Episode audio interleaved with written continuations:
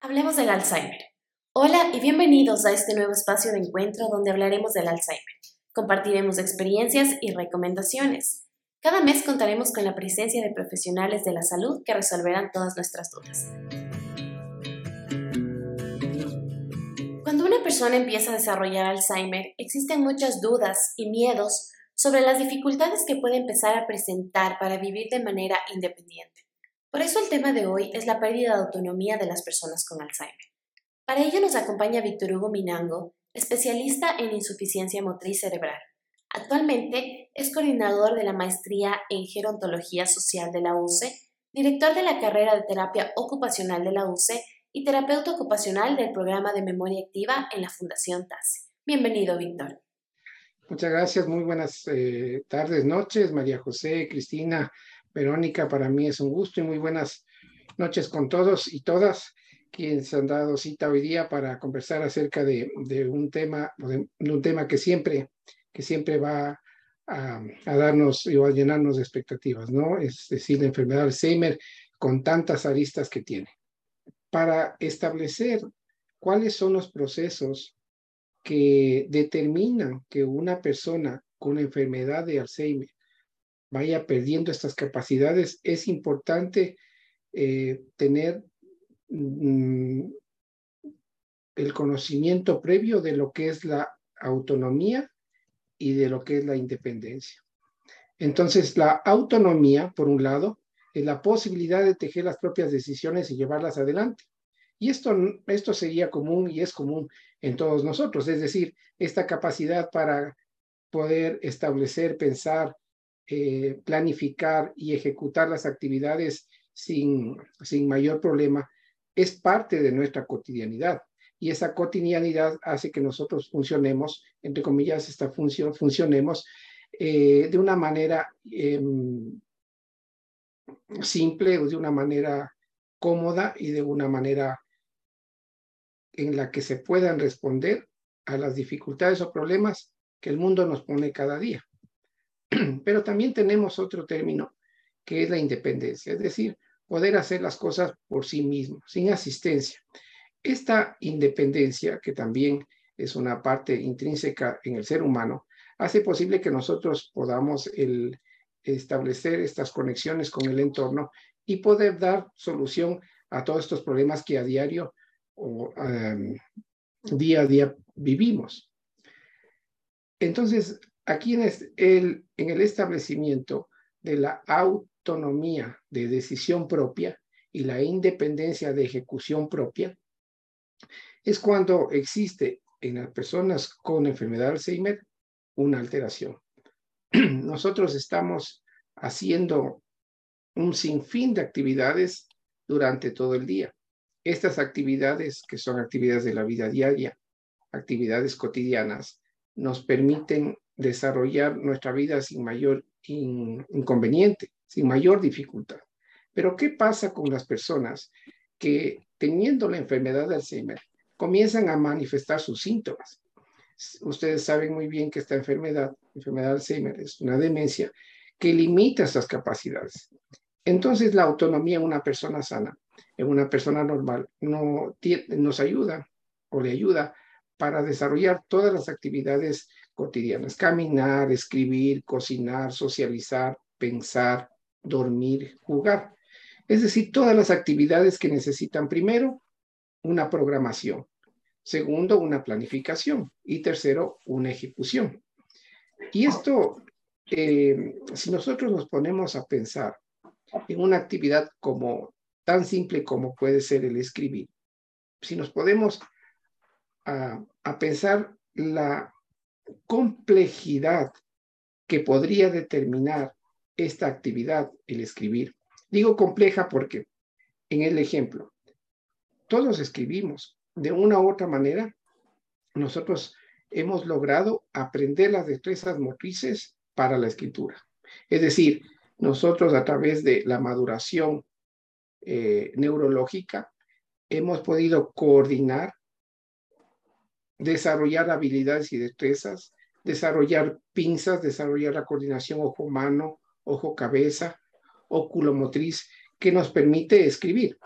Sin embargo, si nos ponemos a reflexionar sobre el acto de la escritura, esta actividad demanda una serie de elementos que en un cerebro disfuncional podrían verse em, dificultado a través de la imposibilidad de coordinar, de mantener una precisión en el trazo, de establecer una coordinación ojo-mano, de establecer una orientación en el, en el espacio, en la hoja, para no salirnos, por ejemplo, de, de, esta, de, este, de esta cuadratura. Y entonces estas actividades que parecen tan simples se vuelven complejas. De hecho, son complejas. Nosotros al, final hacemos el, el, em, el procesamiento de la información en segundos, en milisegundos. Sin embargo, en un cerebro lesionado, en un cerebro con una alteración, estos procesos se vuelven obviamente más complejos. Cuando nosotros tenemos o revisamos los niveles de evolución motriz y cognitiva, establecemos justamente la maduración que se necesita para las actividades. Por ejemplo, cuando un niño nace, un niño nace con un conocimiento, por ejemplo, para caminar.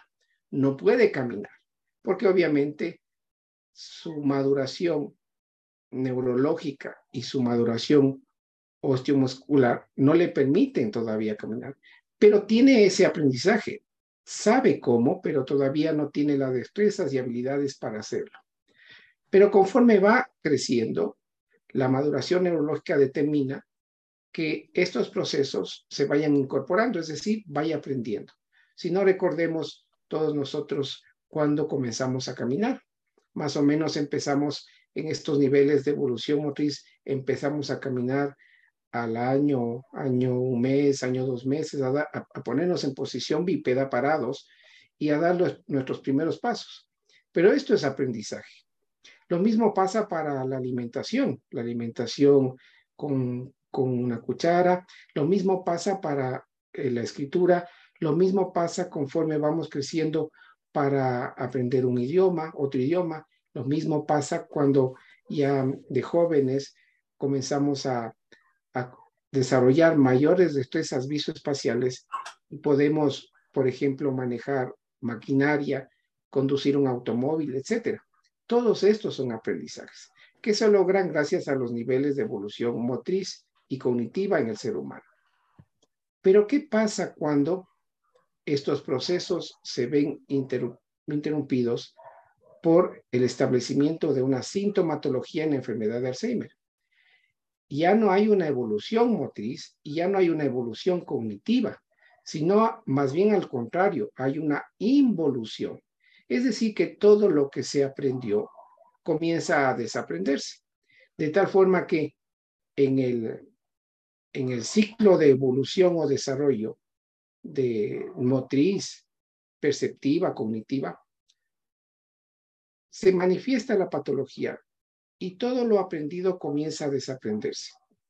Eso quiere decir en el ejemplo que yo les mencionaba anteriormente, que la persona con Alzheimer posiblemente va a olvidarse cómo, cómo manejar un automóvil, cómo manejar maquinaria, cómo escribir, pero muy posiblemente en una etapa final de la enfermedad, también va a olvidarse cómo alimentarse o va a olvidarse cómo caminar, porque en el ejemplo del desarrollo neurológico, nosotros como seres humanos aprendemos a caminar, aprendemos a ponernos de pie y luego aprendemos a dar nuestros primeros pasos y activamos nuestro potencial de marcha y comenzamos a caminar. Esto es una actividad motriz aprendida. En enfermedad de Alzheimer, si la enfermedad de Alzheimer es una enfermedad que roba nuestro aprendizaje, muy seguramente en una etapa final, tal vez también la persona se olvide cómo caminar, es decir, las habilidades y destrezas necesarias para la marcha. Y esto sucede. Y es ahí cuando se pierde la autonomía y la independencia conforme la enfermedad va avanzando. Una de las secuelas del Alzheimer es que se produce un deterioro funcional por el que la persona afectada va perdiendo progresivamente la capacidad de llevar a cabo actividades cotidianas de manera autónoma. Y esto es importante tenerlo en cuenta. ¿Por qué? La persona con Alzheimer comienza a tener una pérdida progresiva para llevar a cabo actividades cotidianas de manera autónoma. Esto quiere decir que todas las actividades van a comenzar a limitarse por esa pérdida o deterioro funcional producto de una lesión neurológica. Esto hace que la persona en las diferentes etapas vaya perdiendo habilidades y destrezas. ¿Y qué habilidades y destrezas? Habilidades y destrezas motoras, perceptivas, cognitivas, relacionales. Tomen en cuenta que todas estas actividades nos permiten enlazarnos al mundo, nos permiten tener o mantener relaciones con nuestros pares. Estas, estos elementos motores, perceptivos, cognitivos y relacionales en una persona que va comenzando a tener un deterioro funcional van a hacer que ah, exista una limitación en la capacidad de respuesta y esta autonomía se vaya perdiendo paulatinamente, progresivamente. Vamos a recordar un poco la, la, definición de demencia. Según la OMS, la Organización Mundial de la Salud, es un término general para varias enfermedades que generalmente son de naturaleza crónica y progresiva. Esto es el Alzheimer, es una demencia crónica y progresiva, que resultan en deterioros cognitivos e interfieren en la capacidad para realizar las actividades de la vida diaria. Y aquí se manifiesta algo importante, un deterioro cognitivo. Es decir, que en primera instancia es la conexión, la cognición la que se ve afectada. Pero vamos a ver que conforme va progresando la enfermedad, no solamente el aspecto cognitivo es el que se va deteriorando, sino también el aspecto perceptivo, el cognitivo y el relacional. Y esto hace que la persona con enfermedad de Alzheimer vaya perdiendo poco a poco esa capacidad, esa independencia y esa autonomía. El Alzheimer es una enfermedad que implica un deterioro cognitivo que afecta el desempeño de las actividades de la vida diaria. Y entonces aquí hay otro término que es muy importante en el sentido de una planificación para el desempeño de las actividades de la vida diaria. Estas actividades de la vida diaria, estas actividades cotidianas en una persona con enfermedad de Alzheimer van limitándose decía que en el transcurso de la historia natural de la enfermedad va a haber un proceso de deterioro, un proceso degenerativo, un, un proceso neurodegenerativo que va a limitar estas capacidades. Pero partiendo desde una disfuncionalidad primero cognitiva, es decir, que las funciones mentales superiores de la persona con enfermedad de Alzheimer van a verse vulneradas. Y estas funciones mentales superiores son importantísimas, porque las funciones mentales superiores en definitiva nos permite justamente planificar, organizar y ejecutar las actividades. Estas funciones mentales superiores, es decir, la capacidad de análisis, de síntesis, de resolución de problemas, de, de cálculo, van a irse limitando, disminuyendo paulatinamente. Por tanto, el desempeño de las actividades de la vida diaria se van a ir de la misma forma cada vez limitando más. Ustedes saben que la, que la enfermedad de Alzheimer tiene algunos elementos sintomatológicos que la determinan. La primera, obviamente, la pérdida de memoria, pero también tenemos los problemas del lenguaje, tanto lenguaje verbal, gestual, lenguaje comprensivo, expresivo, que van a, limitar la capacidad de relacionamiento de esta persona. Dificultades para hacer tareas simples.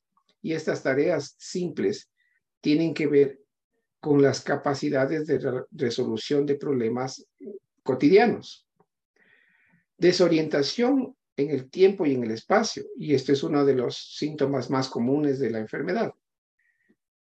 A la par que alteraciones o disminución de la memoria, sobre todo a corto plazo. Esta desorientación temporoespacial va a limitar em, de una forma importante las capacidades del individuo y por eso va a limitar su capacidad de autonomía y de independencia. La pérdida de capacidad de juzgamiento, la dificultad para tener pensamientos elaborados, cambios en el estado de ánimo, pérdida de objetos, cambios de conducta, pérdida de iniciativa, todos estos elementos sintomatológicos que se pueden manifestar y de hecho se manifiestan en la enfermedad de Alzheimer, van quitando la, la capacidad de respuesta del individuo. Esta disfuncionalidad, esta limitación va a disminuir la capacidad de relacionamiento y la capacidad de resolución de problemas.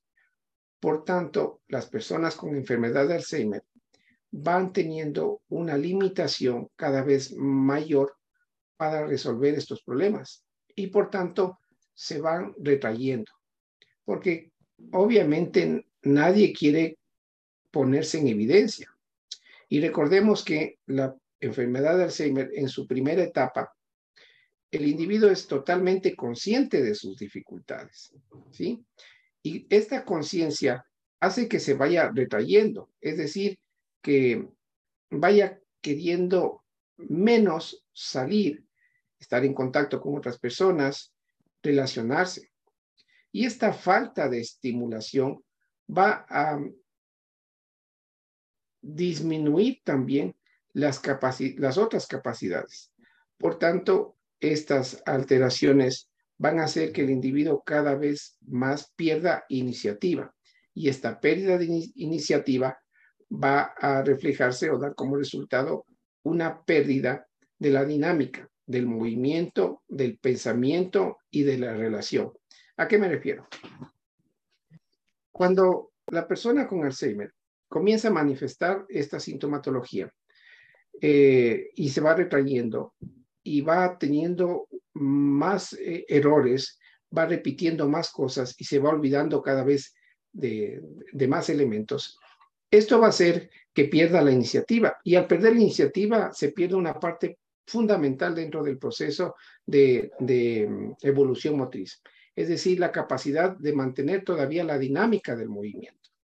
Estas capacidades cognitivas van a repercutir directamente en las capacidades motrices. Si una persona tiene alteración de, la memoria, si una persona tiene desorientación temporoespacial, si una persona tiene eh, dificultades para la comunicación, todos estos elementos de una u otra manera van a repercutir en el tiempo, en la capacidad motora. Por eso, en el, en el elemento de autonomía, mucho tiene que ver en la primera fase estas eh, esta disfuncionalidad cognitiva, esta limitación de las funciones mentales superiores.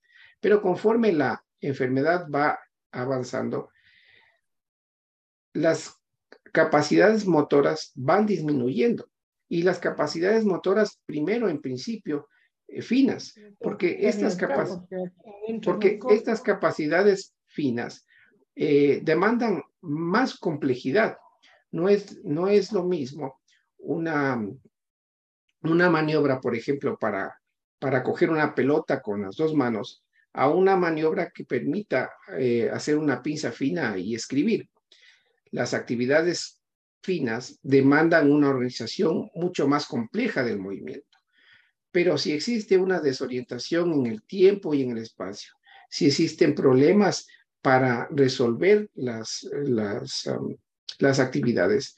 Esto necesariamente va a tener un impacto en la capacidad motora.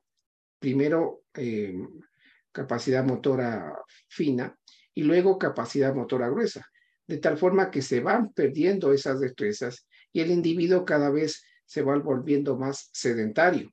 Y aquí viene otro eh, elemento que dificulta y que disminuye estas capacidades. Es decir, no solamente la, alteración cognitiva, no solamente la alteración motora, sino también la alteración relacional. Y al individuo no quiere relacionarse con sus pares, ya le es más difícil este, poder entablar una relación em, social y por tanto la capacidad de autonomía e independencia van disminuyendo paulatinamente. Solo para recordar, ¿no es cierto?, si este es un componente eh, eh, neurodegenerativo, recordemos que la reducción de la producción cerebral de acetilcolina, que es un neurotransmisor, eh, neurotransmisor va a disminuir la capacidad de reacción entre las células nerviosas, ¿no? Las neuronas van a disminuir esa capacidad de, de comunicación y el, el, estímulo eléctrico va cada vez va a ser más limitado, más más pausado, más lento y por tanto esa dinámica dentro de la estructura del cerebro va a ir disminuyendo y esto va a hacer que los componentes cognitivos también disminuyan, por tanto la capacidad de independencia o de autonomía en el individuo se van a limitar cada vez más. Entonces tenemos a la persona con demencia a la persona con la enfermedad de Alzheimer que comienza a manifestar los síntomas cognitivos, pérdida de memoria, eh, razonamiento o raciocinio, eh, disminución de la atención, de la concentración, del análisis, del cálculo, etc. Pero también van a manifestar síntomas psicológicos y conductuales que van a limitar la capacidad de autonomía en el individuo. ¿Y esto cómo repercute? Repercute, repercute en la vida diaria en las actividades de la vida diaria.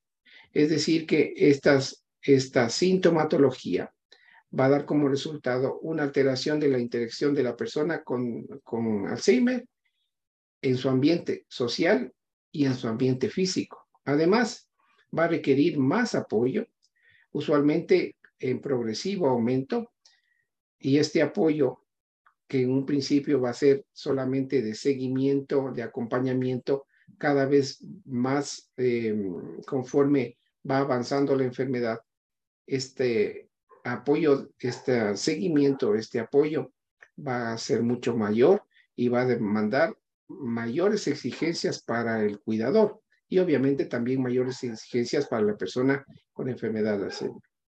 También se puede ver el entorno físico y social que no se ajusta a las características de la persona con Alzheimer.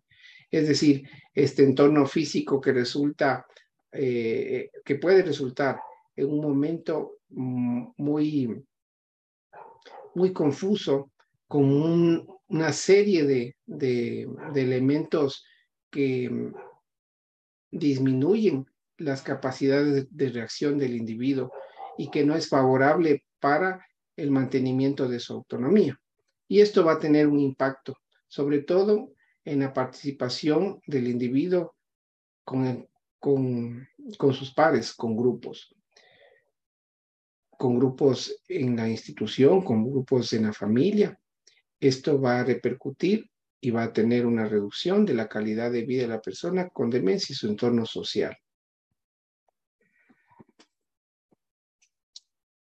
Pero cuando hablamos de la disminución de la autonomía, tenemos que referirnos necesariamente a esta progresión de esa disminución de la independencia o de la autonomía. Porque el Alzheimer, como ustedes saben, es una enfermedad neurodegenerativa que va cursando por una serie de etapas. Y en cada una de estas etapas se va perdiendo una parte de autonomía según se van perdiendo las capacidades motoras, perceptivas, cognitivas y sociales en el individuo. Así, en la primera fase, que viene a ser la preclínica, la autonomía está presente casi totalmente. Es decir, la persona con enfermedad de Alzheimer es una persona totalmente autónoma, totalmente independiente, pero que em, no manifiesta la sintomatología que después en una segunda fase, en una segunda fase en donde se presenta ya un deterioro cognitivo leve, comienzan a encontrarse o a visibilizarse estos pequeños elementos disfuncionales, por ejemplo, la, la pérdida de objetos, la, la disminución de la memoria a corto plazo, que hacen que comience ya a establecerse mecanismos de disminución de la autonomía en el individuo, porque ya no se, se recuerda totalmente alguna, alguna actividad o se olvida de las actividades preestablecidas. Entonces aquí ya comienza a manifestarse en la etapa 2, en la fase de deterioro cognitivo leve, los primeros síntomas que habitualmente son confundidos con el envejecimiento normal o estados de depresión. Ya con más claridad en la, en la demencia leve, debido a la enfermedad del Alzheimer, ya comienzan a manifestarse elementos que afectan el desempeño de la vida diaria. ¿sí? En esta etapa, eh, ya la sintomatología es mucho más evidente y la capacidad de independencia y de autonomía se van perdiendo. Es decir, que aquí en esta etapa, en la demencia eh, leve, en la fase leve, ya la persona necesita un seguimiento o un acompañamiento. Puede en esta etapa la persona realizar las actividades, tanto las actividades eh, básicas como instrumentales, sin embargo, al tener ya una alteración cognitiva o de las funciones mentales superiores, eh, comienza ya a, disminuir esa capacidad de independencia, pero todavía mantiene eh, capacidades que son suficientes para realizar dichas actividades. En la fase moderada ya se profundizan los, los síntomas, sobre todo la, la falta de o la dificultad en cuanto a la evocación de recuerdos, la alteración de la memoria a corto plazo y a mediano plazo y también la desorientación temporoespacial. Eso hace que el individuo pierda la capacidad eh, de autonomía y en esta fase exista un acompañamiento, un seguimiento mucho más profundo del cuidador principal, que puede ser en este caso un familiar o una persona contratada. Y en la quinta fase cuando la, enfermedad de Alzheimer se manifiesta severa en su sintomatología, las capacidades cognitivas, perceptivas y motrices están muy por debajo. Hay una marcada limitación para las actividades eh, cognitivas. Sin embargo, aquí es donde se manifiestan muy claramente estas alteraciones motoras que limitan la autonomía en el desplazamiento, en la dinámica del movimiento. Es decir, en esta fase que es una fase compleja por, la, por el cuidado que se debe tener a la persona con Alzheimer, eh, justamente porque demanda mucha atención, hace que prácticamente la autonomía y la independencia pues eh, ya no se encuentre presente. Aquí tenemos en esta, en esta diapositiva, las, a grosso modo, las, las, eh, las fases que se puede presentar en, el, en la enfermedad de Alzheimer y que contrastan con las capacidades disminuidas. Tomen en cuenta que la pérdida de autonomía e independencia suele ser eh, vivida con angustia y resistencia por parte de la persona con Alzheimer. La no aceptación también está presente dentro de esta fase. Y el rechazo. Todas estas em, eh, capacidades disminuidas van a hacer que cada vez más el individuo eh, pierda la autonomía y una persona comience a tomar estas capacidades como propias y hacer un acompañamiento cada vez más fuerte, cada vez más cercano, para tratar de equiparar esa dificultad para resolver los problemas, tanto físicos como cognitivos, en el día a día de la persona con enfermedad de Alzheimer. Entonces, la pérdida de autonomía viene primero con esta pérdida de las funciones mentales superiores, es decir, que esta pérdida de la, de la cognición va a hacer que eh, se pierda la capacidad de autonomía en este sentido. Pero también se va a perder la capacidad perceptiva, que va a restar autonomía e independencia en el individuo, sobre todo, por ejemplo, en cuanto tiene que ver con las capacidades de alimentación, de aseo y de vestir. ¿A qué me refiero? Si en una primera etapa el componente cognitivo está limitado, es decir, que la memoria, la atención, la concentración, la, la orientación temporoespacial están limitadas, en una, en una etapa posterior, la capacidad perceptiva se va a limitar, porque recuerden también que sobre todo el gusto y el, y el olfato este, se van a volver, se van a limitar en cuanto a la capacidad perceptiva. Y a la persona con Alzheimer no va a gustar, no va a discriminar los sabores de una forma normal. Lo mismo que eh, en su capacidad olfativa. El individuo con enfermedad de Alzheimer, tanto, eh, tanto como olfativa como gustativa, van a tener en lo perceptivo una disminución. Y al final, la capacidad motora se va a ver limitada, es decir, que una vez que el, individuo pierda esta capacidad de autonomía o de independencia para el desplazamiento, nos vamos a encontrar con una dificultad muy seria. Esta dificultad muy eh, seria va a ser la presencia de contracciones y retracciones motoras, estas eh, musculares, perdón.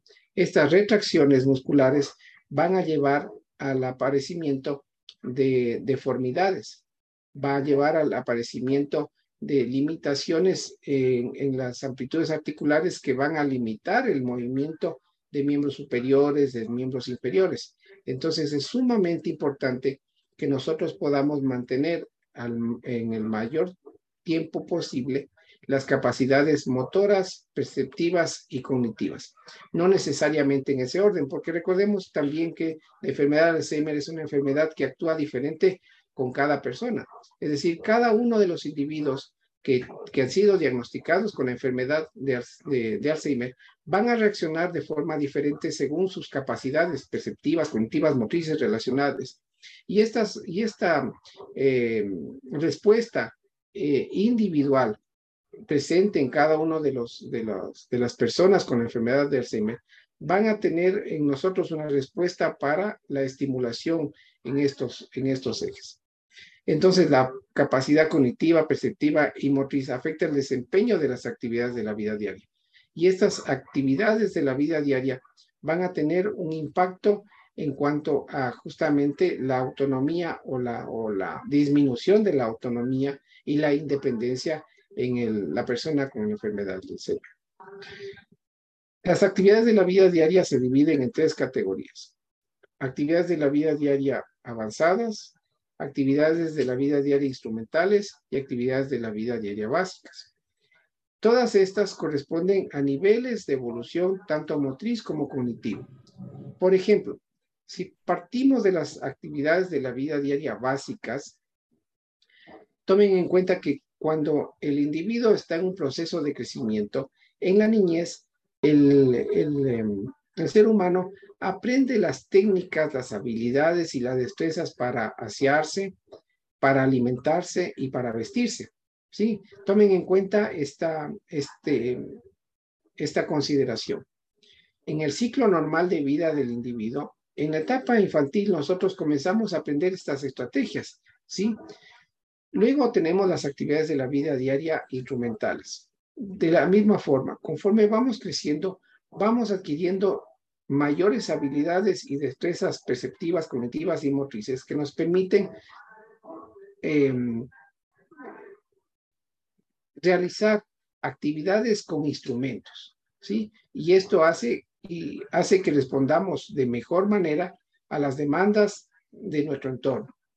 Y las avanzadas, que ya requieren una mayor complejidad, tanto eh, cognitiva como motora para la realización de las mismas. Entonces, finalmente podremos decir que las actividades de la, de la vida diaria, tanto avanzadas, instrumentales y básicas, responden a, una, a un desarrollo de los niveles de evolución motriz en el ser humano. Estos niveles de evolución motriz van de menos a más, pero en la enfermedad de Alzheimer ocurre lo opuesto. Es decir, cuando se instaura la enfermedad y cuando aparece la sintomatología, estas actividades de la vida diaria avanzadas, instrumentales y básicas se van perdiendo. Una persona con enfermedad de Alzheimer presentará una discapacidad progresiva en todas ellas, es decir, va a perder la capacidad de realizar actividades básicas, instrumentales y avanzadas conforme el deterioro cognitivo se vaya haciendo, el deterioro em, neurológico se vaya haciendo cada vez más, más, más presente, ¿no? Y normalmente en este orden, es decir, primero se van a perder las actividades avanzadas, luego las instrumentales y luego las básicas, a medida que avanza la enfermedad. En la fase leve, la persona con diagnóstico de Alzheimer necesita en esta fase inicial de la supervisión y el consejo de su familia para realizar las actividades de la vida diaria. Sin embargo, es una persona independiente que necesita un grado de acompañamiento. En esta etapa está asumiendo el cambio. ¿sí? Aquí en esta etapa también es posible encontrar la no aceptación, porque en esta etapa el individuo es plenamente consciente de sus dificultades en el componente estrictamente cognitivo. En esta fase, entonces, los elementos que comienzan a disfuncionar eh, son estrictamente los cognitivos. Por tanto, la autonomía en las destrezas motrices mm, van a estar presentes. El individuo con la enfermedad de Alzheimer en la primera fase va a tener una autonomía, una independencia para la marcha, es decir, para caminar, para equilibrarse, para sostenerse, para manipular, para coger, para desplazarse. Es decir, va a mantener la autonomía en su actividad motora. Sin embargo, en esta fase, las actividades cognitivas, al estar disminuidas, van a hacer que el individuo pierda autonomía en los procesos mentales, en los procesos del pensamiento. Las actividades avanzadas, por tanto, van a estar en esta etapa disminuidas.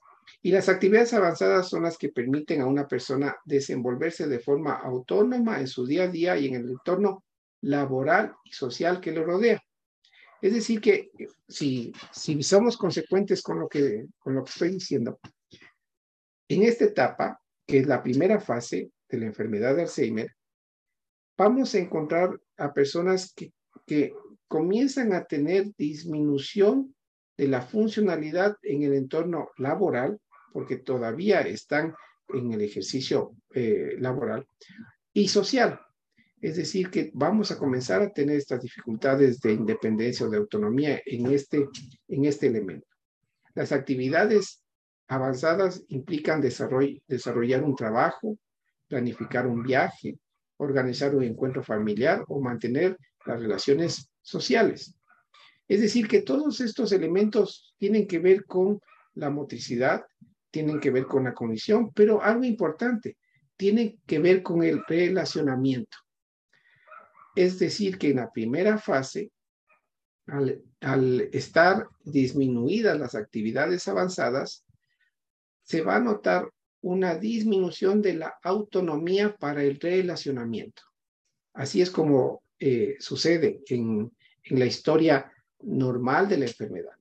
Lo primero que se pierde como autonomía o como independencia son las facultades relacionales, justamente porque, porque estas actividades avanzadas demandan em, situaciones o estrategias o destrezas que tienen que ver con la organización relacional.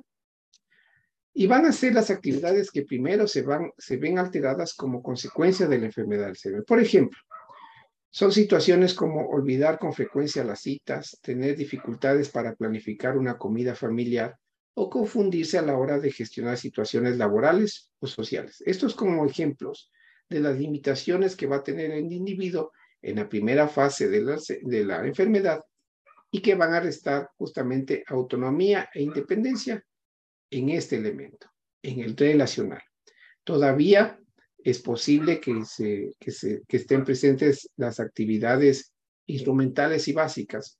Sin embargo, como digo, cada individuo responde a, la, enfermedad eh, según su condición, su condición física, su condición cognitiva, su condición perceptiva.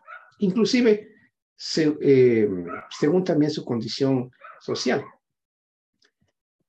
Luego tenemos en la fase moderada, que es una fase en la que ya se necesita el acompañamiento de una persona durante las 24 horas del día. Es decir, que pasamos de una fase de independencia con acompañamiento a una fase de semidependencia o semi-independencia. Esta persona supervisa las actividades y las sustituye en algunas de ellas. Esto quiere decir que las actividades instrumentales, las segundas en perderse, eh, van a estar limitadas. Las actividades instrumentales de la vida diaria son aquellas actividades de apoyo a la vida cotidiana en la casa y en la comunidad. Son las que permiten a una persona realizar tareas complejas que demandan coordinación, destreza manual, orientación temporoespacial. Entonces, tomen en cuenta un dato. Si en la primera fase tendríamos solamente las funciones mentales superiores, aquí en esta segunda, en las actividades instrumentales, ya, ya existen competencias disminuidas de destreza motora, de orientación temporoespacial, es decir, que el componente motriz, que la motricidad ya va comenzando a alterarse también. Estas actividades instrumentales son las que requieren el manejo de herramientas o instrumentos para su ejecución. Y estas actividades implican planificación, toma de decisiones, establecimiento de metas, organización, flexibilidad cognitiva, etc. ¿Y cuáles son los ejemplos? Existen problemas, en, por ejemplo, para atender una llamada, para cocinar, para manejar, para jugar, para correr. Entonces aquí el individuo ya comienza a perder autonomía, no solo en lo que tiene que ver con el componente cognitivo, es decir, ya no solamente ha perdido autonomía en los procesos de pensamiento, sino ya pierde autonomía también en las habilidades motoras. La destreza y habilidad motora ya se va disminuyendo. Por tanto, las actividades instrumentales son mucho más difíciles de hacer las actividades instrumentales son, eh, van limitando em, el accionar, el relacionamiento y la disposición que tiene el individuo con relación a su vida cotidiana. Estas actividades instrumentales tienen que ver muchísimo con las funciones ejecutivas y con las funciones mentales superiores, porque estas funciones, las funciones ejecutivas, son funciones transversales que nos permiten resolver justamente situaciones complejas con el uso de instrumentos. El hacer, el, hacer una llamada telefónica, por ejemplo, demanda atención, demanda organización, demanda memoria, demanda eh, organización y coordinación motora, demandan verbalización, comunicación oral, demandan como, eh, comunicación este, eh, interpretativa.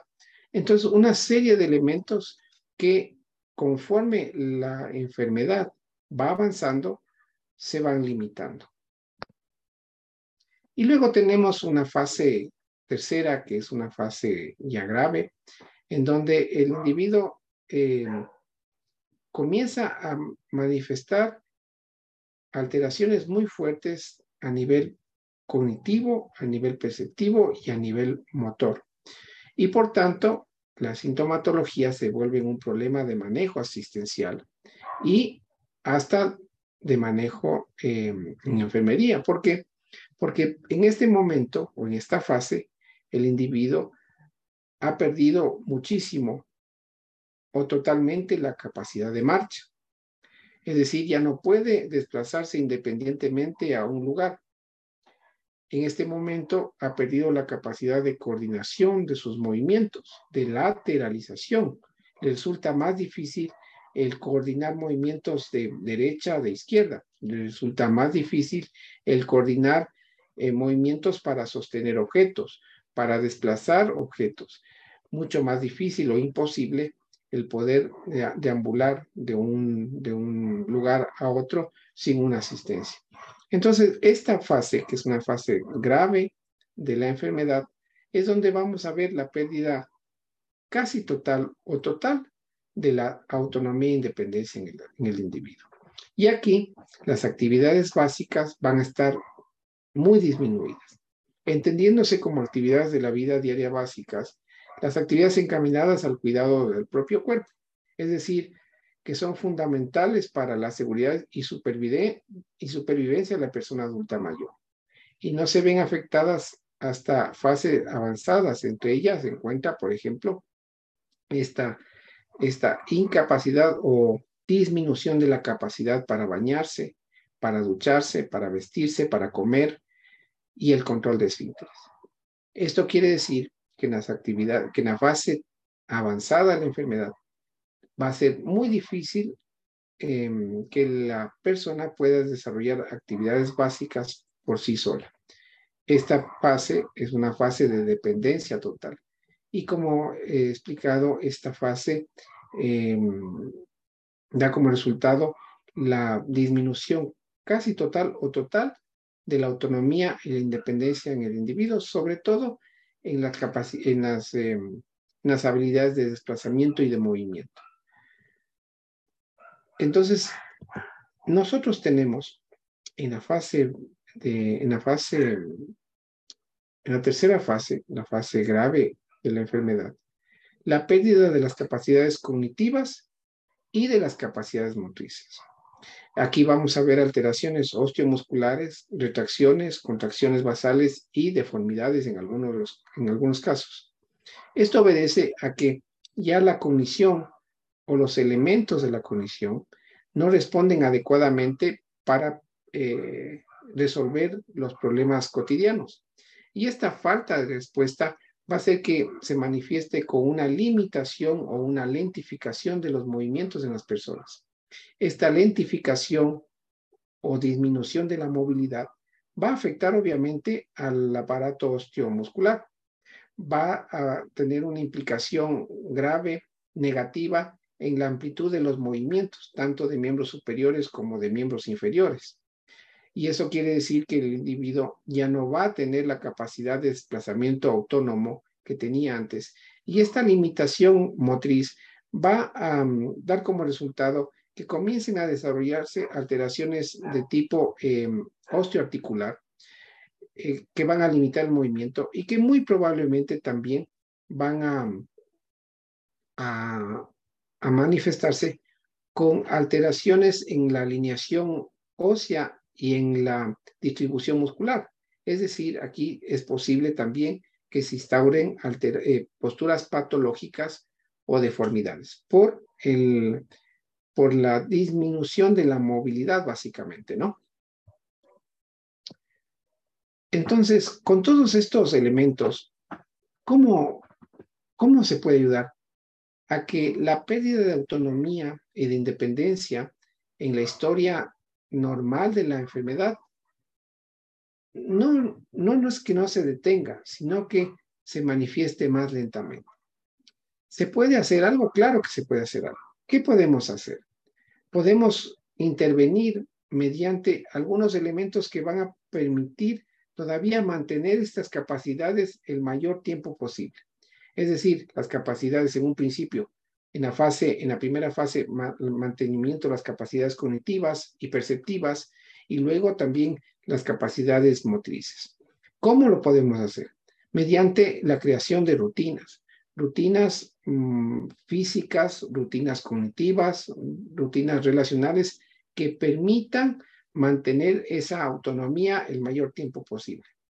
Obviamente, estas rutinas en una persona que ya manifiesta alteraciones van a estar, van a ser o se van a presentar dificultades en estas rutinas. Por tanto, es imprescindible que mantengamos la paciencia, porque el individuo, al no tener la capacidad de respuesta normal, las respuestas van a ser lentas o van a ser defectuosas. En, ese, en, ese, en esa intencionalidad, el, manejo de la paciencia por parte del cuidador, del acompañante, va a ser importantísimo. Animar a realizar las actividades también va a servir para mantener la, capacidad de autonomía y de independencia, es decir, hacer una retroalimentación en positivo para animar a que continúe haciendo las actividades o comience a hacer las actividades. ¿Qué actividades? Las rutinas perceptivas, motoras, cognitivas y relacionales. Sentir empatía y reforzar positivamente tanto con, con la palabra como el lenguaje gestual. Es decir, que mucho va a importar el que podamos hacer un acompañamiento positivo, es decir, el refuerzo positivo, eh, con una palabra que, que involucre un estás haciéndolo muy bien, eso es, sigue adelante, vamos a lograrlo, vamos a hacerlo, o no necesariamente también con una feedback eh, verbal, sino también gestual, es decir, una palmada, un gesto que, eh, que refuerce esa empatía y que refuerce positivamente el, mantenimiento de las habilidades y destrezas. Evitar distractores, es decir, que cuando nosotros eh, vamos a establecer mecanismos o rutinas para el mantenimiento de las habilidades, tenemos que evitar distractores. Distractores eh, visuales, distractores auditivos, que no le permitan al individuo divagar, sino concentrarse y mantenerse en una actividad. Y modificar el entorno es muy importante, ya que al existir estos elementos disfuncionales, el entorno, podemos servirnos del entorno para crear un ambiente mucho más em, empático y que mejore sustancialmente la calidad de vida de la persona con Alzheimer. Mantener la autonomía quiere decir que hay que intentar que conserve el mayor tiempo posible las capacidades de destrezas que tenía. Lo que olvide ahora quedará perdido para siempre. Por tanto, el que podamos nosotros enlazar las actividades o las rutinas eh, con estimulación cognitiva, con estimulación motora, con estimulación em, relacional, nos va a permitir mantener esa autonomía en el mayor, el mayor tiempo posible.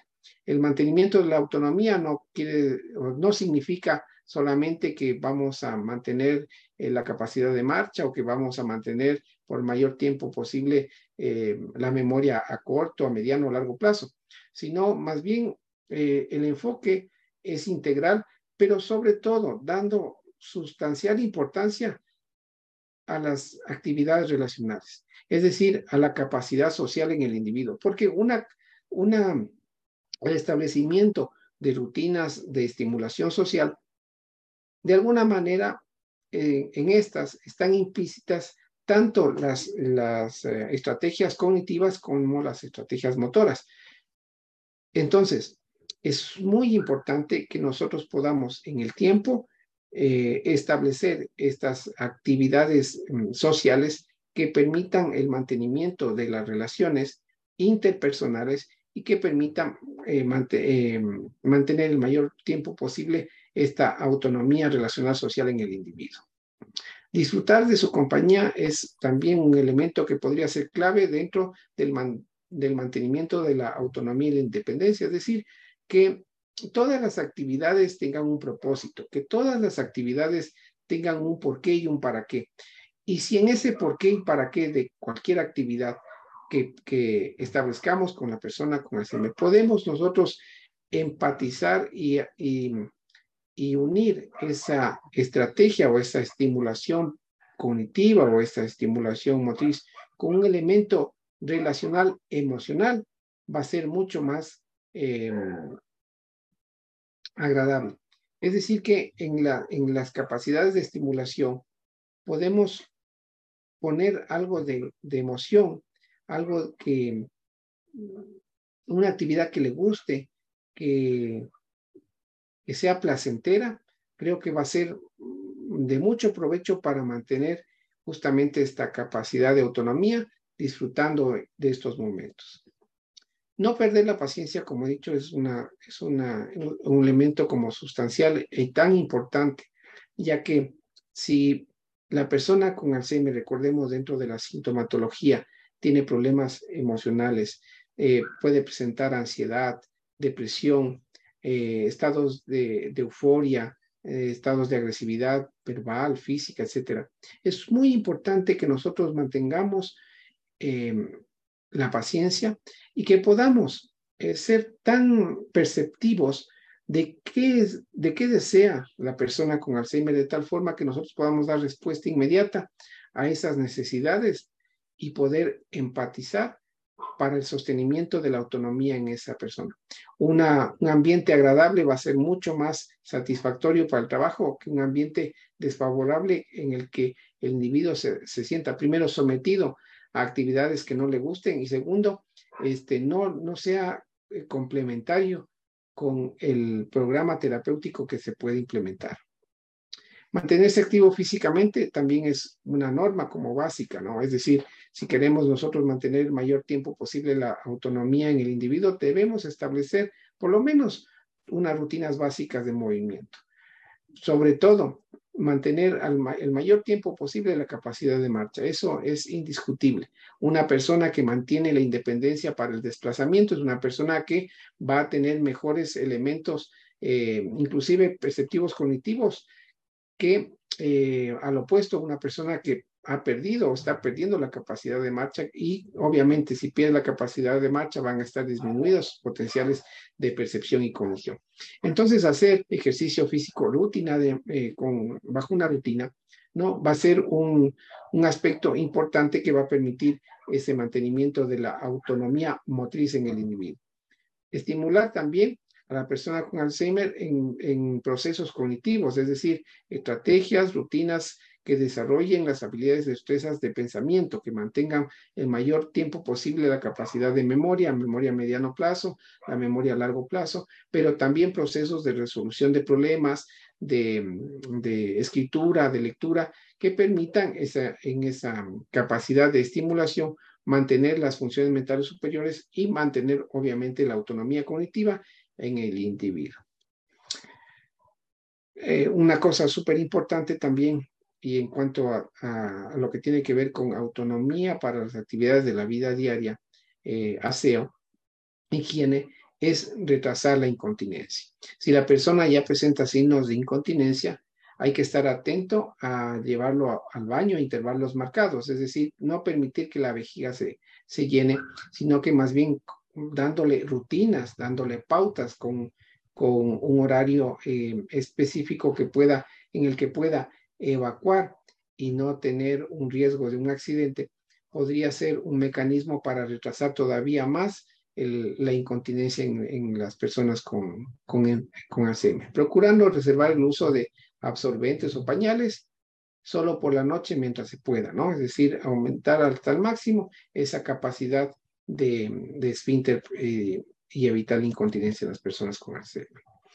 Y adicionalmente también procurar un buen ritmo sueño-vigilia. Es súper importante. Para conservar la capacidad de autonomía eh, se necesita un equilibrio, un equilibrio en todos los aspectos. Y uno de los aspectos que, eh, en los que hay mayor dificultad es justamente en el aparecimiento del insomnio. Es decir, que el individuo comienza a tener dificultades para conciliar el sueño. Pero ¿por qué comienza a tener dificultades para conciliar el sueño? El sueño. Básicamente porque dentro de, las, dentro de la... Eh, de la disminución de las habilidades y destrezas, el individuo comienza a tener menos actividad. Al tener menos actividad, tanto cognitiva como física, no hay desgaste. Al contrario, como no hay desgaste, no hay cansancio, no hay fatiga. Y entonces al no haber cansancio ni fatiga, el sueño se va perdiendo. Por tanto, para procurar un buen ritmo sueño-vigilia es recomendable comenzar a desarrollar rutinas de ejercicios que le permitan, en lo posible, mantenerse activo, de tal forma que el cuerpo ¿sí? Al, estar sometido a actividad física, va a, va a tener un desgaste. Y ese desgaste muy seguramente va a armonizar que el sueño vuelva a tener em, una, una, una etapa de, de, estabilidad. Es decir, que a la persona con Alzheimer eh, se necesita que se incorpore en ella rutinas que le permitan mantener la, dinámica, el movimiento y establecer em, en estos ejercicios la capacidad de desgaste para procurar el sueño en la noche. Y al final también, dentro de la, de la, de la etapa última de la enfermedad de Alzheimer, en donde la persona perdido esta capacidad de independencia para el desplazamiento, para la coordinación, para la sostenibilidad, el enderezamiento, las pinzas, eh, es decir, la capacidad de agarre, me refiero, hay que mantener la movilidad. Entonces, si la eh, persona con enfermedades de Alzheimer empieza a presentar síntomas de estar perdiendo la movilidad, pues es importante que una persona profesional pueda, mediante actividades eh, motoras, mantener esa flexibilidad, esa, ese tono muscular para evitar una, em, una limitación, una limitación motora, para evitar una limitación en la amplitud articular del, eh, en todo el, el, cuerpo de la persona con la enfermedad de y además también para mantener eh, en lo posible las, las coberturas articulares. Porque recordemos también que dentro de la, de la última etapa de la enfermedad de Alzheimer, al estar el individuo ya, al no tener ya la capacidad de marcha y tal vez en este momento esté en, en una silla de ruedas o encamado, esta disminución de la capacidad de, movimiento va muy seguramente a, darnos como, a dar como resultado una, un inicio de una alteración articular que se va a manifestar en una deformidad y que va a tener complicaciones en la, en la movilidad pasiva en, el, en la persona con la enfermedad del Alzheimer. ¿Sí? Mm, con esto, bueno, eh, espero poder haber, poder, eh, haber sido un transmisor de el, del proceso de limitación que va a disminuir la capacidad de, de autonomía y de independencia en la persona con Alzheimer. Sí, es, es importante al final de la charla poderles eh, decir lo importante que es para, para, la, para la persona con la enfermedad de Alzheimer y para los familiares el mantenerle ocupada la persona. Pero esta, esta ocupación no es una ocupación así porque sí. Es decir, que hay que planificar actividades que tengan un sentido. Es decir, que esta ocupación tenga un significado, una, un por qué, un para qué, de tal forma que podamos mantener el mayor tiempo posible la independencia y la autonomía en las personas con la enfermedad de. Dentro de, la enfermedad tenemos respuestas diferentes ante la enfermedad de, los, los individuos. Estas respuestas obedecen, como yo les comentaba, a una circunstancia muy personal pero también tiene que ver con el acompañamiento de la familia. La familia, creo, como cuidadores principales, son un punto importantísimo dentro del mantenimiento de la autonomía en la persona. Si hay una persona con enfermedad de Alzheimer que no tiene una programación terapéutica, que no tiene una programación de rutinas, obviamente la capacidad de autonomía y de independencia se van a perder mucho más rápido. Entonces, si, somos consecuentes con la enfermedad y decimos que en una primera fase el individuo es consciente, pero después conforme va avanzando el grado de degeneración neurológica, el individuo ya no es tan consciente de sus actos y es la persona, el cuidador, quien hace conciencia y le acompaña. Es importantísimo que esté claro el cuidador eh, principal que el proceso para mantener al el mayor tiempo posible. La capacidad de autonomía y de independencia va a ser un proceso en el que se tenga que hacer una programación terapéutica, tanto cognitiva como física como relacional, para mantener estas capacidades. De tal forma que eh, el individuo pueda mantener su calidad de vida el mayor tiempo posible también en las diferentes etapas que le toca vivir, ¿no? Eh, cada, cada individuo responde distinto, pero básicamente sabemos que la enfermedad, al ser neurodegenerativa, pues cada día, cada vez más va a, a, ir limitando esa capacidad de autonomía y de independencia.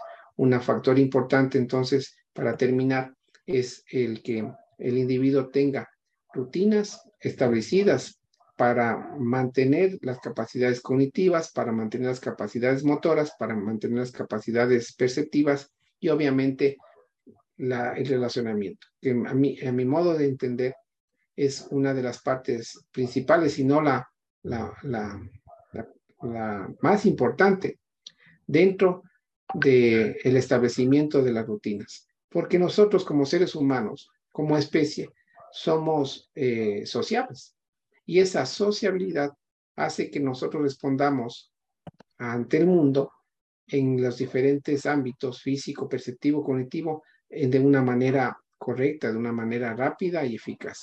Entonces, una persona con la enfermedad de Alzheimer, em, al que se quiera mantener el mayor tiempo posible en esta autonomía o independencia, necesita estar integrado en un tratamiento terapéutico que le permita justamente em, trabajar sobre estos, sobre estos pilares o estos niveles. Con esto em, les agradezco muchísimo.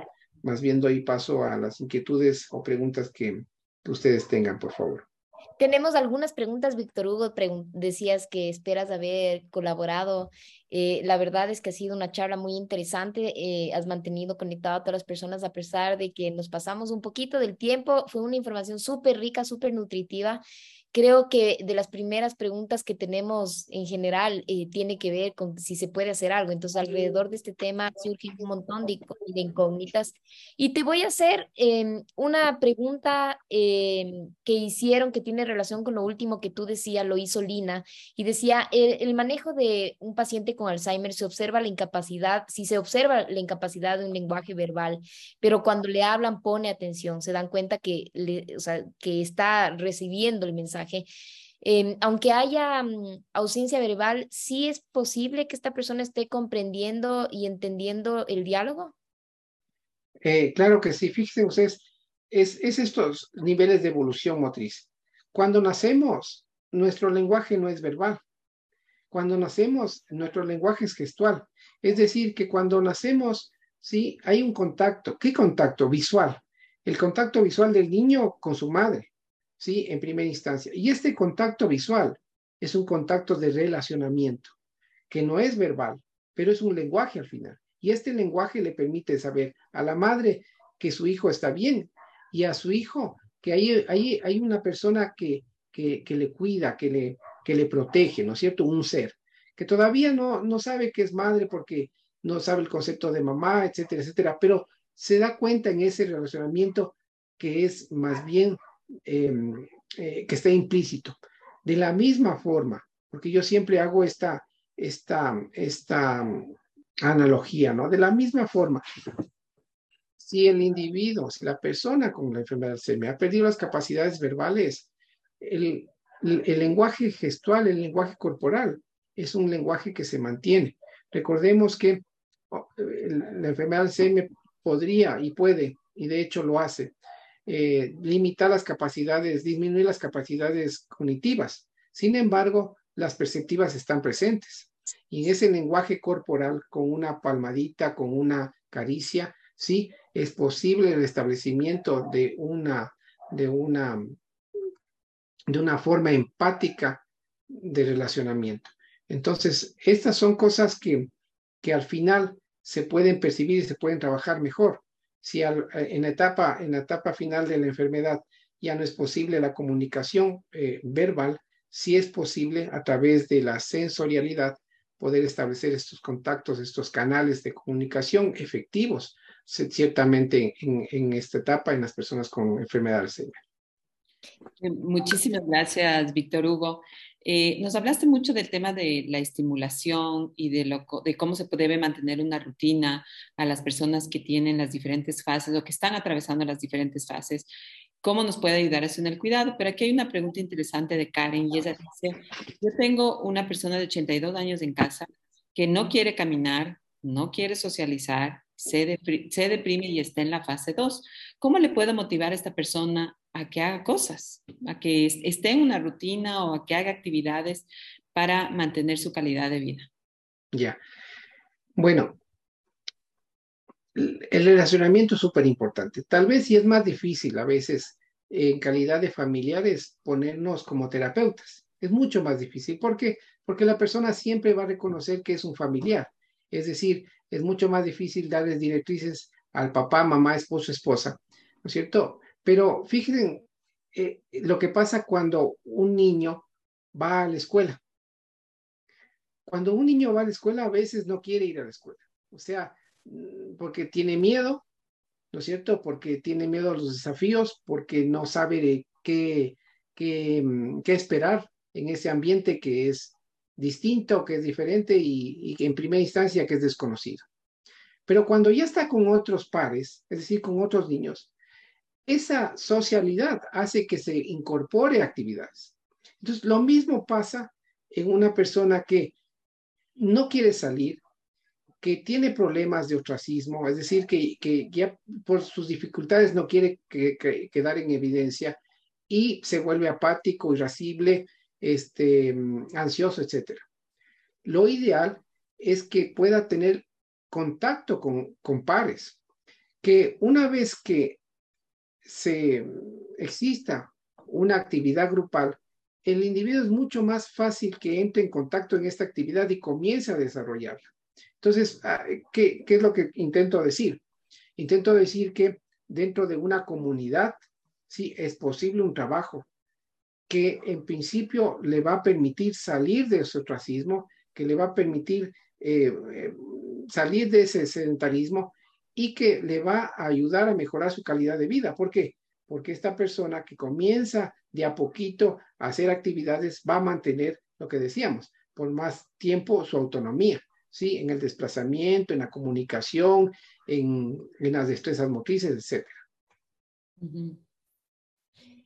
Interesante. Víctor Hugo, hay algunas preguntas. Por ahí preguntaban si es que el Alzheimer es una enfermedad que forma parte del envejecimiento.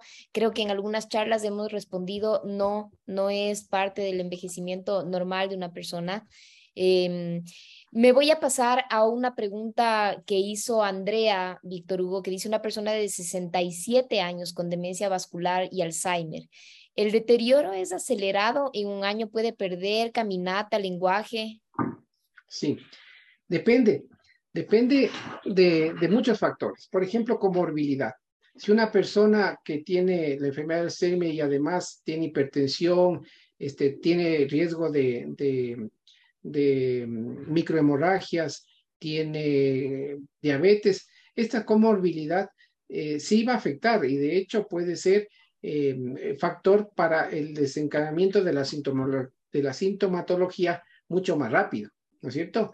Pero lo importante que es, lo importante es que sea cual sea la, la, persona, comience a, adquirir estas rutinas de tal forma que pueda un poquito resguardarse y que no exista este deterioro este, rápido. Lo que no queremos nadie es que la persona que ha sido diagnosticada con enfermedad de Alzheimer tenga esta, esta irrupción rapidísima de la sintomatología, ¿no? Normalmente las personas que entran a una actividad terapéutica van a mantener por mayor, eh, por mucho más tiempo las, las, las destrezas y las habilidades. Esa es la importancia de un seguimiento terapéutico, esa es la importancia de una, de una programación terapéutica para que las personas primero comiencen a, a, tener una dinámica, pero sobre todo, y creo que es fundamental y nosotros lo hemos conversado muchísimo en las charlas que, que tenemos, es que podamos tener a una persona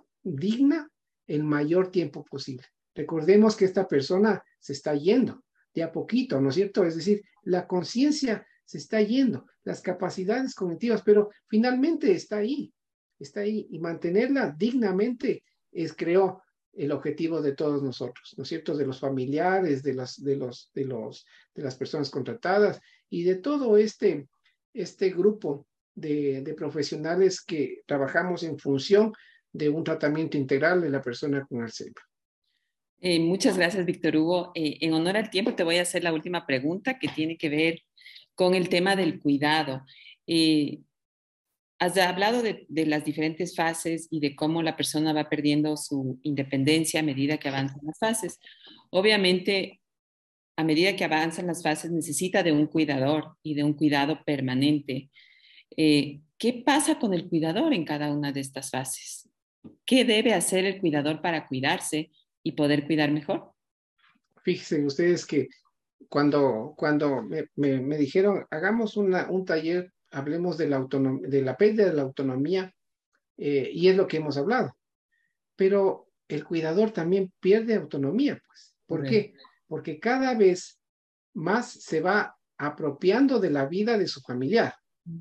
Y entonces ahí pierde la autonomía en su vida, porque tal vez eh, la hora que tenía programado para darse una vuelta e irse al cine, ahora no puede hacer eso porque tiene que estar con su padre o con su esposo o su esposa. También pierde autonomía. Y entonces viene algo que también lo hemos dicho, y es que en, esta, en este acompañamiento el cuidador se puede desgastar. Por tanto, necesita también de estos espacios para coger energía, es decir, espacios propios. Por eso es súper importante que la persona con, con Alzheimer también tenga espacios en los que pueda estimularse, pero también pueda dejar que, que la persona cuidador tenga su vida. ¿sí? Recargue energía y cuide con mayor ahínco, con mayor eh, eh, energía a, la persona con Alzheimer. Entonces, es, es, es muy complejo, pero para terminar y el mensaje, eh, para toda la gente que tiene un familiar, un, un, amigo, un vecino con enfermedad de Alzheimer, no están solos. Eso es súper importante. No están solos. Eh, cuando estén bajos, cuando estén bajoneados, porque es, es, es algo normal que uno se, ponga, se ponga bajo porque ve tanta, tanta, tanto cambio en su vida y en la vida de, del ser querido. Pero tomen en cuenta y en consideración esto, no están solos. Hay centros, hay instituciones, hay profesionales que les acompañan y les quieren acompañar en este proceso. Además, tomen en cuenta que ustedes pueden generar este cambio. Es difícil, claro que es difícil, es muy difícil, es muy difícil, pero cojan fuerza, este, piensen en positivo, siempre piensen en positivo, ¿no? y al final tendrá un rédito, tal vez un rédito emocional, espiritual, pero va a tener un rédito. Entonces, con esto yo quiero despedirme agradeciéndole nuevamente a la Fundación TASE, a Verónica, a María José, a Cristina por el espacio y diciéndoles a todos ustedes que hay eh, que existen profesionales comprometidos con, con las personas con Alzheimer y que queremos en en, el futuro próximo eh, cambiar la situación eh, de estas personas a nivel social. Mientras más conocimiento haya al respecto, yo creo que estamos generando un cambio. Mientras más sepamos de Alzheimer, básico, avanzado, lo que sea, estamos generando un cambio. Y eso es lo que queremos. Así es que muchas gracias, me despido. Gracias, Víctor Hugo. Para nosotros es un honor tenerte, haberte tenido en nuestra sala. Muchas gracias. Recuerda seguirnos en todas nuestras redes sociales. Nos encuentras como Fundación TASE y para más información visita nuestra página web www.fundaciontase.org. Nos vemos en el próximo episodio.